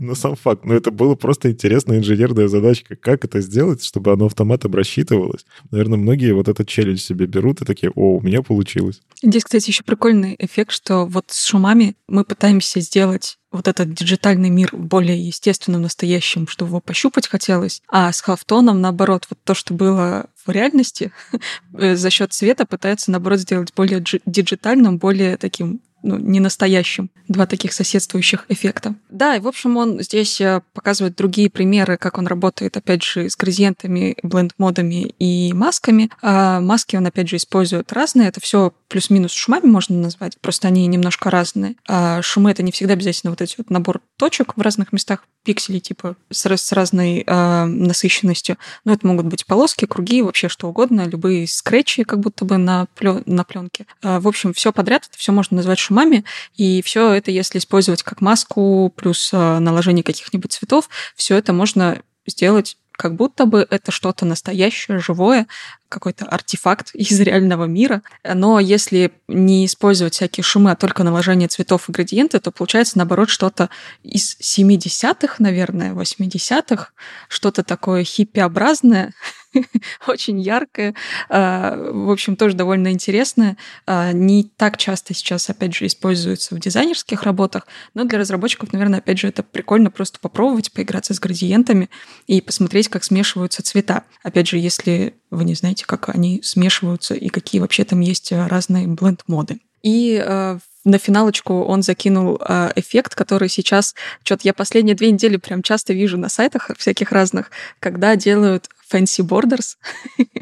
Это такие, э, собственно, бордеры, которые как будто бы они металлические, и так немножко на них блик такой есть, они так э, еще иногда переливаются, но переливаются они чаще всего очень с плохим перформансом, короче, там, не знаю, два кадра в секунду, примерно так. Очень плохо работает, но он показывает этот стати- статичный эффект, как можно сделать. Опять же, это градиент конический э, с двумя цветами и одним этим лучом, который лежит под кар- э, карточкой и дает такой эффект немножечко настоящей металлической обводочки. Мне больше всего здесь в этом всем нравится, что у меня полно, полный эффект дежавю. Условно, я там в каком-то 2007 году сижу, осваиваю Photoshop, нахожу статью, как сделать эффект Fancy Border металлический. И там, ну, типа, в тот момент не было каких-то сложных инструментов, и ровно как делалось. Ты рисуешь вот такую обводочку, на нее снизу подкладываешь вот конический градиент, который уже был в фотошопе изначально, вот это все маскируешь, чтобы у тебя появилась масочка, которая это все закрывает лишнее, и вот у тебя fancy border, да? Проходит 15 лет, верстальщики добрались до фотошопа. Смотрите, у нас есть конический градиент, мы можем сделать все то же самое. А я помню это ощущение, когда ты гуглишь статью, как сделать какую-то рамочку или как сделать какой-то эффект в э, фотошопе, и ты понимаешь, что хорошо зная базовые инструменты фотошопа, вот прям хорошо зная, как сделать рамочку, как сделать там, перевернуть, исказить цвета, как там выделить что-то, маскировать и так далее, ты понимаешь, что ты можешь сделать все, что угодно. И то же самое спустя там 15 лет в, в CSS. Если ты знаешь базовые инструменты CSS, если ты знаешь, что такое SVG-фильтры, комбинируя это все, ты можешь, в принципе, добиться практически любого или максимально приближенного э, к необходимому дизайну эффекта и, в общем, сказать, смотрите, у нас все, динамический браузер работает, не обязательно э, заранее готовить все эти картинки. Но, как я в предыдущий раз говорил, это лучше работает, но если вам нужно реально что-то динамическое делать, динамический текст, динамический размер коробочки какой-нибудь, понятное дело, это все можно классно применять. Это прикольное упражнение, которое повторяется с появлением каждого нового инструмента у дизайнеров. Например, когда появился скетч, наверное, каждый пятый дизайнер пробовал нарисовать в скетче что-то как в фотошопе, потому что скетч вообще не был, и сейчас он тоже никак вообще не,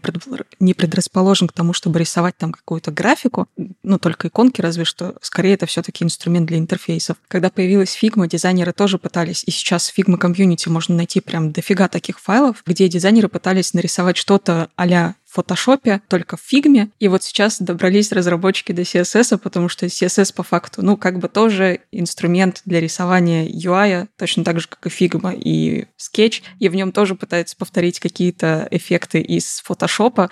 Интересно, а что будет дальше? Чем дальше мы будем пытаться повторять Photoshop?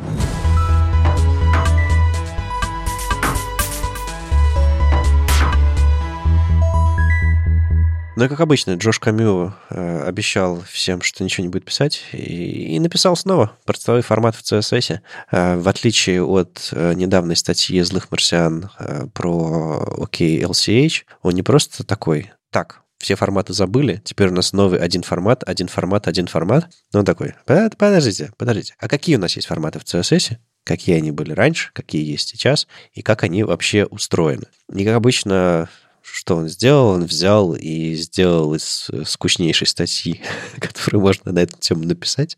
Ну, есть, условно, если пойти в, в на MDN и посмотреть, что там они написали про цветовые форматы, например, синтаксис, спека, поддержка в браузерах, все. Ладно, может быть, пара, пара встроенных демок. Он, конечно, талантливо расписал, э, все очень ярко, везде можно покликать, все можно потягать, все можно сравнить, и есть куча всяких отвлечений в стороны, почему это хорошо, почему это плохо, что нужно, что не нужно. В общем, хотел бы, чтобы кажется, статья на NVIDIA не была так, так написана, но я думаю, это все сильно сложнее, чем... Ну, опять же, наверное, для всех подходит, если вы хотите какую-то короткую справочную информацию, то, конечно же, вам по суше формат подойдет лучше. А тут все подряд. Он начинает вот просто с базовых э, именованных цветов. Мне очень нравится круг, который он показал. Я ни разу не видел именованные цвета, представленные в виде цветового круга.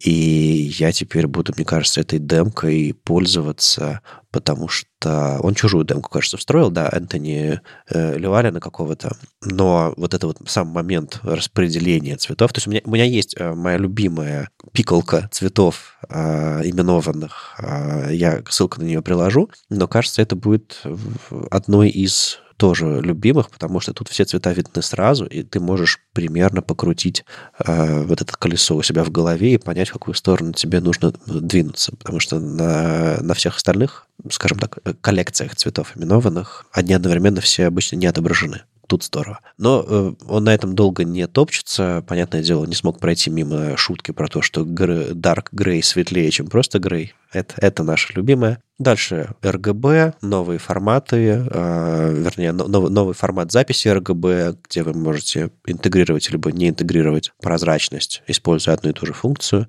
И, насколько я понимаю, у этого всего очень неплохая сейчас поддержка. Уже там э, пару лет, мне кажется, браузеры вовсю поддерживают этот новый формат записи, а если нет, то это все транспилируется на уровне PostCSS, если вы хотите, если вы готовы включить какой-нибудь там дополнительный плагин, который вам сделает дополнительную браузерную совместимость. Э, разумнее будет, конечно, положить какой-нибудь браузер-лист, э, указать, какие версии браузеров вы поддерживаете, а потом сказать PostCSS во время трансформации вашего, ваших файлов, делай это или не делай, не стоит это делать автоматически.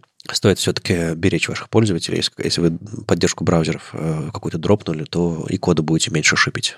По-моему, очень хорошо. Ну и, понятное дело, через наши любимые хекс-коды, понятное дело, он доходит до каких-то более э, форматов, которые соответствуют человеческому восприятию, а не машинному рендерингу. И это, пожалуй, самое важное в этой статье, на мой взгляд, что он а, объясняет достаточно хорошо, э, чем э, цвета изначальные, которые появились, э, привязанные к тому, как машина их выводит, то есть пиксели на экране никуда не делись, они по-прежнему красные, зеленые и синие, но поскольку человек эти цвета пишет, модифицирует и интерпретирует, важно дать тот формат цветов, которые, собственно, человеку это помогают делать. А RGB нам это делать не помогает. Соответственно, HSL. Отдельно он рассказал то, что меня всегда беспокоило, чем HSL отличается от SHB. Не то чтобы я понял, но теперь я понимаю, что это разные вещи. И в любом случае HSB в браузере не работает, так что если вы встречаете HSB, не просто берите эти значения там, из Photoshop а, или откуда-нибудь еще, а сконвертируйте, иначе вы можете оказаться с какими-то цветами, которые друг на друга не похожи совсем. Это тоже важно. И, ну, это, наверное, призыв к дизайнерам, типа, осторожнее. Используйте форматы, которые в браузере нативно поддерживаются, тогда при передаче ваших цветов а, ничего не сломается. А вот на самом деле интересно, Юль, давай снова вопросы дизайнерам. Ты когда рисуешь макеты, ты думаешь про цветовые пространства? Или это все-таки история, вот пипетка попала в цвет, который выглядит хорошо, и, и ладно? Ну, погоди, я же интерфейсный дизайнер. У нас всегда есть дизайн-система. То есть я пипеткой не тыкаю, я беру из готового набора цветов. Ну, в дизайн-систему уже как-то цвета попадают? Туда, да, конечно. Ну, в дизайн-систему, скорее всего, вы договорились заранее, какую систему цветов использовать, а кто как.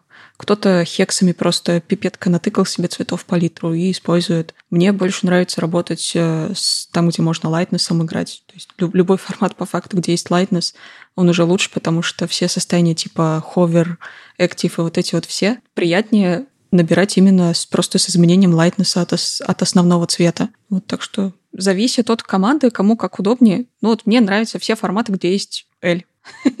Ну, тут как раз Джош объясняет одну, один нюансик, потому что э, L не во всех форматах одинаково полезен. И в формате HSL э, в том самом, который у нас появился, ну, лет 10 назад. Я помню момент, я помню статьи, которые публиковались в момент появления формата HSL. И тогда это было типа откровением абсолютно. То есть раскрылось небо, спустился формат, и все такие, наконец-то можем э, яркость отдельно регулировать. И мы тогда не знали и не думали, что э, в зависимости от цвета эта яркость, э, с, вернее, светлость, точнее, э, будет совсем по-другому выглядеть. То есть там э, Джош приводит пример, когда там вы берете э, желтые и синие цвета, регулируете там э, компоненту L, и, ну, в общем, яркость у них, светлость, точнее, совсем другая. И вот когда Никита тебя спросил, э, собственно, как, как дизайнеры цвета подбирают, я надеюсь, что все-таки дизайнеры подбирают цвета по тому, как они выглядят, а не берут такие «уменьши-ка я светлость на 50%». Потому что если вы делаете так, ну вот чисто алгоритмически подходя к этому всему, а, то у вас есть проблемы, потому что если ваш редактор а, дизайнерский э, не поддерживает формат LCH, то вы можете прийти к каким-то совершенно дурацким результатам, где один, один цвет, вот для одного цвета эта яркость будет адекватная, а для другой будет совсем неадекватной. И, собственно, да, в этом, в этом главное откровение, что мы раньше имели формат RGB, который связан с рендерингом пикселей вернее, со свечением пикселей на экране. После этого мы в той же самой RGB модели получили более удобный формат, где мы можем отдельными параметрами контролировать их мы можем. А сейчас с приходом формата LCH и более продвинутой, правильной его версии OKLCH, OK Computer, мы получили следующий шаг, что мы можем, меняя эти параметры, реально получать э, полноценную картинку, э, в которой сам цвет, сам вот этот вот поворот круга,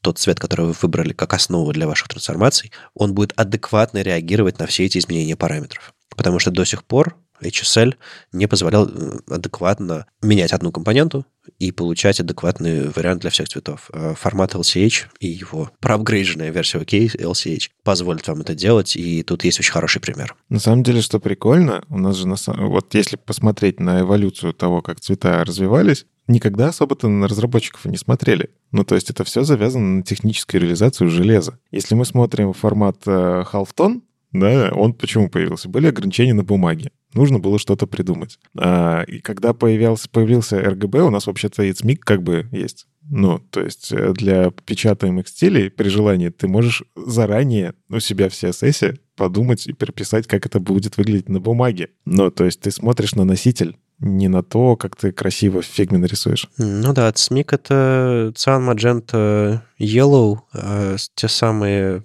баночки с краской, которые в типографии именно такие, плюс черный, который нельзя получить смешиванием отдельно печатается. Ну, то есть, да, да, э, ограничение формата, это тот же самый RGB, те самые лампочки, только там банки с краской. Боже, ребята, вы еще ни разу не делали какую-нибудь печатку, которая не на бумаге? Там еще понтоны просят, а понтонов миллион видов. К сожалению, делал, я так понимаю, это просто жесть. Но это правда. А, ну, то есть цветами мы, как разработчики, очень часто даже не задумываемся, а почему есть именованные цвета, а почему есть, в принципе, режим веб-совместимых цветов. Ну, то есть это какая-то такая архаичность, которая многих из нас просто не коснулась. Ой, ну, ну ты копнул далеко, ой, копнул. Но мониторы просто были такие, да? Сейчас у нас появились мониторы, технологически мы развились для того, что мы можем получить почти настоящий черный цвет на мониторе и почти настоящий белый. Ну, в идеале это невозможно, потому что абсолютно черный цвет это... Если ты его увидел, то уже не развидишь никогда. Черные дыры — добрый вечер. Полное поглощение всего. Если вы нас слушаете. Они, кстати, скорее всего, нас слушают, но мы никогда не узнаем, что они хотят нам ответить. Вот вам физическая шутка. Но та же самая история с абсолютно белым. Это, ну, ты не можешь его никак получить, но мы движемся к тому, как воспринимает наш глаз на какой-то поверхности. Да? То есть весь цвет, он же про это. На бумаге это по-своему, на экране это по-своему. E-Ink дисплей — это вообще отдельная история. Появились iMac с очень крутыми э, там какими-то тоже способами люминесцировать, и это отдельный формат. Но по факту, ну, тут никто про разработчиков-то особо-то и не думает. Это подстановка под э, технические возможности наших мониторов. Про цвета редакторов, дизайнеров, разработчиков еще момент. У нас изменилось довольно много за нашу карьеру всяких разных графических э, инструментов, но они все за собой все еще тянут э, все тот же старый набор э, систем именования цветов. И в Figma, например, ничего нового нету. Все, что она добавила, это некий формат CSS, который на самом деле просто RGB, ну, в смысле, написанный с буквами, а не по отдельности, где RGB, и все. То есть никаких новых форматов нету, все, что есть, это HSL, но мало того, как, ну, как бы дизайнер там не выбрал, какой цвет ему, как, какой формат именования цветов ему интереснее, но разработчик, когда приходит в Figma, он может выбрать свой то есть дизайнер нарисовал макеты, например, в HSL, а разработчик может выбрать э, там в дропдаунике, что он хочет все хексами забрать и забирать себе хексами. И никак это на уровне ни дизайн-системы ничего не разрулить, только вот прийти, поговорить, не знаю, отревьюить, что там в итоге куда ушло, кроме как коммуникациями никак. И новые цвета не притащить, и вот этот момент никак не пофиксить. Поэтому здесь, видимо, пока никакие инструменты не начнут ничего поддерживать, мы, собственно, и не перейдем на новые цвета. Но пока у нас не появятся вариативные шрифты, сколько бы браузеры, ну, в смысле, вот реальные шрифты, которые нарисовали шрифтовики, сколько бы браузеры не поддерживали вариативные шрифты, у нас не появится вариативных шрифтов в вебе, потому что аналогично с, с цветами. Пока у нас дизайнеры не будут рисовать, а почему дизайнеры не рисуют? Потому что инструменты не помогают а, и так далее. Э, я, я на самом деле вот сейчас сижу на, на, на десктопном э, мониторе с поддержкой дисплея P3 ярких цветов, вот экстра ярких мой красный ярче вашего красного. Но я сижу в Firefox, и у меня две коробочки, которые э, Джош показывает в своей статье, красная и красная, одинакового цвета. Но я рядышком открыл Safari, и там красный. Вот очень классный красный. Так что все очень зависит от браузера еще. То есть не только э, дизайн-инструменты не готовы. Мы еще не можем отрендерить новые яркие классные цвета э, в браузерах во всех, потому что там функция Color, в которой там P3, тот самый новый очередной расширенный формат цветов работает, он еще еще не во всех браузерах поддерживается. А если говорить про момент именно репрезентации цвета в коде того же самого sRGB-шного, обычного, то там, в принципе, все можно сделать, и можно взять, э, не знаю, хекс из вашей фигмы, сконвертировать в какой-нибудь LCH, э, и получить то, что нужно в вашем коде. Вопрос в том, зачем это э, разработчику на уровне кода. Вот об этом я хотел поговорить, что мы вроде бы хотим просто на экране рендеринг цветов. Если у нас дизайн-система есть прям фиксированная, раз, два, три, четыре, пять цветов, мы просто берем конкретные хекс-значения и используем в нашем коде. Но если нам нужно взять один цвет и на основе него создать другой цвет, вот тут LCH нам нужен именно в коде, отрендеренный. А если у вас вообще ничего не происходит с цветами, вы просто получили набор из констант и используете их, то зачем вам эти новые форматы цветов? Даже, даже вам HSL не нужен. Просто RGB, RGB, RGB. Ну, то есть, серьезно. Э, надо понимать, что, условно, если вы сконвертируете свою кодовую базу в OKLCH, что я на днях попытался сделать, было забавно, код от ваш от этого лучше не станет. Если вы этим пользуетесь на самом деле для трансформации цветов, у вас цвета будут трансформироваться более адекватно. Если пользуетесь э, какой-то системой для, допустим, получения кастомного цвета от пользователя, и на основе этого делаете что-нибудь такое, какую-нибудь тем, темизацию потрясающую, это тоже вам поможет. На мой взгляд, не нужно в ваш код совать все подряд э, из интернета, все, что вы нашли, если вам, если вы это не используетесь на, на самом деле. Что об этом скажете? Я, я старовер? Да нет, ну, в смысле, это рациональное абсолютно отношение к тому, что ты делаешь. Мне кажется, вот как раз те штуки, типа адвент-календарей и вот эта всякая штука, как раз-таки полезно, чтобы попробовать что-то новое. Вот прочитал ты статейку про новые цвета, и такой, классно, ну, не подтащу же я это на работу. Я там, во-первых, не один работаю, мне нужно еще всех остальных уговорить как-то. Во-вторых, там кодовая база сильно огромная, мне нужно с этим что-то совсем делать. А еще есть эти дизайнеры, все остальные люди, которые тоже как-то в этом участвуют. Это все очень сложно. А попробовать на какой-нибудь такой демке, если действительно зашло, виден как какой-то профит, то можно уже притащить команде с конкретным уже примером, типа, ребят, вот, смотрите, давайте попробуем. А если просто так притаскивать все подряд, ну, можно тогда вообще все переписывать каждые пару месяцев. Ну, я вот здесь согласен, что не надо пробовать просто потому, что сказали, потому что я вот к чему завел весь этот разговор про восприятие цветов. Это безумно сложная вещь. Я как-то пытался погрузиться туда и нырнуть, что вообще цвета, как они, как, что это вообще такое, что такое цвет, да, ну, то есть э, почему я говорю синий, и вы представляете себе синий, да, но при этом все мы представляем разный синий приблизительно мы друг с другом согласны, что это синий, да? То есть уже начиная вот с этого, что человек зачем-то каким-то оттенком дал название, да, затем потом попытались это технологически как-то воспроизвести, но ведь у нас у каждого свой глаз со своим количеством колбочек, палочек, мы точно все цвета видим по-разному. И вот эта сама по себе история про цвета, она безумно интересная. Я вот когда в это все нырял, я понял, что не надо будет нырнуть еще разочек, на этот раз с аквалангом, а лучше с подводной лодкой, потому что там очень много чего можно почитать и посмотреть. У тебя же доклад вроде был да, про цвета? У меня был про темную тему. Вот я тогда как раз немножечко погрузился на 10 метров и всплыл сразу, потому что слишком много. Мне хватило вот только про эти темные... Шкалу серого. Я, я старался за нее особо не заплывать. Вот. У Софии Валитовой, кстати, есть классный доклад про цвета, там про физику этого всего. А, но сама суть. Э, мне интересно смотреть, как это все развивается с технологической точки зрения и как разработчики потом по факту пользуются огромным сложным математическим аппаратом, который лежит в основе. И ты, Вадим, очень правильно говоришь, что браузер может не поддерживать это, потому что, а ты попробуй реализуй. Тебе нужно это на аппаратном уровне. Если, короче, там сразу куча слоев. Если у тебя до сих пор твоя видеокарта не умеет в этот монитор, ты ничего не сможешь сделать. Но у нас сейчас как бы видеокарты более-менее совместимы, они умеют, ладно, здесь работаем, потому что мы на ноутбуках, там все сразу совместимы. Но все-таки у тебя куча проблем. Ты купил себе офигенный монитор, но видеокарта не умеет. Допустим, видеокарта умеет. Операционная система может не знать, что видеокарта умеет. Хорошо, операционная система обновилась. Браузеры такие, ага, а есть уже в операционной системе методы, которые позволят мне с этим работать? Блин, кажется, нет. И вот Firefox, они там пока дотащат, да, вот Safari, у них самое выгодное здесь положение на рынке. Они заранее знают, что появится монитор SP3, они заранее это все в железо внедряют, и они заранее встраивают это в операционную систему и дотаскивают в Safari это в браузер. То есть вот в этом смысле, кстати, эти хитрые релизы работают обалденно. Всем остальным сильно сложнее. Поэтому я с тобой здесь согласен, что ну, просто взять и использовать OK LCH никак э, не конвертировать, ну это глупо ты все равно минификатор CSS тебе это превратит в хексы. Ну, используй эти хексы. Я еще даже больше хочу сказать, что э, есть ведь, э, кроме рабочих проектов, то, что Юль говорила, не все, не все нужно тащить в команду. Есть еще личные бложики, демки, все что угодно.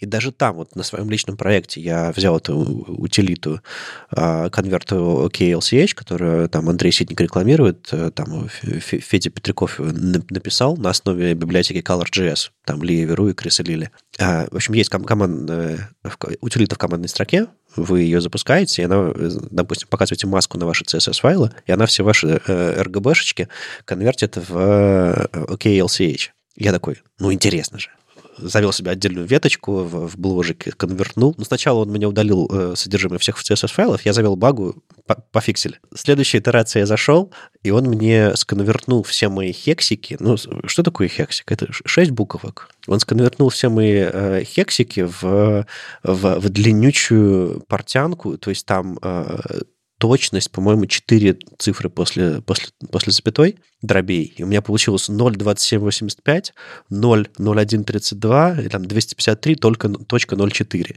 И это мой несчастный хексик, который мне дизайнер в, в макете нарисовал. И я такой сконвертнул цвет, цвета, смотрю на, на, на, на набор констант, э, кастомных свойств с этими значениями, понимаю, что ну, это месиво, это мусор, и я никогда в жизни не запомню, не прочитаю. Ну, то есть, условно, ты смотришь на какой-нибудь хекс, и типа, у него уже, у лицо уже знакомое, ты примерно уже понимаешь, что это что тот самый фиолетовый цвет. То есть ты, ты не можешь разобрать его на параметры. Нет, ну смотри, допустим, у тебя в дизайн-системе, не знаю, 6 базовых цветов. Если ты с ней давно работаешь, ты эти 6 буквок, ну, плюс-минус запомнишь, как слово в чужом словаре. Ты даже язык не понимаешь, но ты слово, очертание слова запомнишь. А когда я смотрю на список вот этих вот дробей с пятью символами после запятой, там, с четырьмя, а, я понимаю, что я в жизни не запомню очертания этого всего. Я сконвертнул, посмотрел, весело. Пошел еще одну ишу написал э, в, в, этот, в этот репозиторий, говорю, слушайте, может, все-таки можно сделать какую-то точность, precision атрибут. И в итоге э, вышла свежая версия библиотеки, э, где можно указать precision, то есть можно сказать, типа там, с такой-то точностью сконвертируй. А теперь мне интересно, а с какой точностью нужно конвертировать? Вы берете ваш хекс, конвертируете в OKLCH, и сколько нужно точек после запятой в этих дробях значений в этой функции OKLCH, чтобы цвета были достаточно идентичны. Чтобы полностью идентичны, видимо, нужно 21 символ. По-моему, библиотека ColorJS поддерживает точность 21 э, э, символ после запятой. В этой библиотека у нее по умолчанию 5 точек после запятой, но можно прокинуть 2. А цвета будут визуально отличаться или не будут? Впереди у меня э, выходные, я собираюсь экспериментировать. В общем, ребят, если вы сейчас все сконвертируете в OKLCH, вот такая у меня, такой у меня заход, вы ничего ценности себе не добавите, если дизайнер уже не рисует в OKLCH, если вы не используете трансформации в процессе, не знаю, работы с цветами, если вы не делаете переход из одного градиента в друг, э, из одного цвета в другой на уровне градиента, OKLCH, OKLCH с этим тоже классно работает.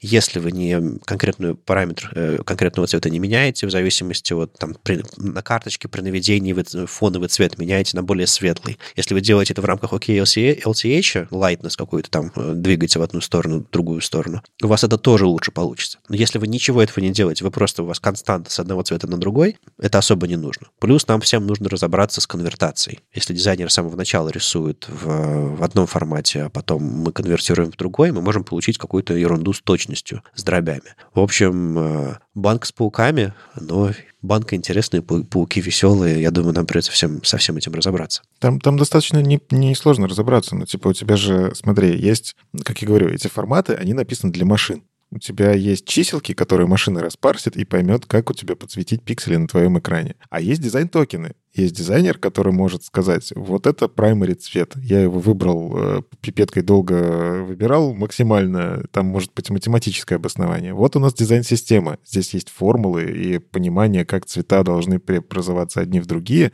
Прям физика цвета используется. Все, ты это используешь как токены, а уже дальше автоматика пускай превращает это в OKLCH, RGB, HEX, короткий HEX из трех символов вообще, да? Ну, то есть дай страдать машинам, но сам кайфуй от того, что я использую использовал primary цвет и на нем добавил primary accented, и у меня вот все словами понятно, что я сделал. Ну да, ну да, но код от этого понятнее не становится, по крайней мере, поначалу. Может быть, мы когда-нибудь привыкнем. С вами был 347 выпуск подкаста «Веб-стандарты» и его постоянные ведущие. Дизайнер на CSS Юлия Мяцен. Сам по себе Вадим Макеев. И доброжелюбный бородач Никита Дубко. Слушайте нас в любом приложении для подкастов или на ваших любимых платформах. Не забывайте оставить оценки и писать отзывы. Это помогает нам продолжать. Услышимся на следующей неделе. Пока. Пока. Пока.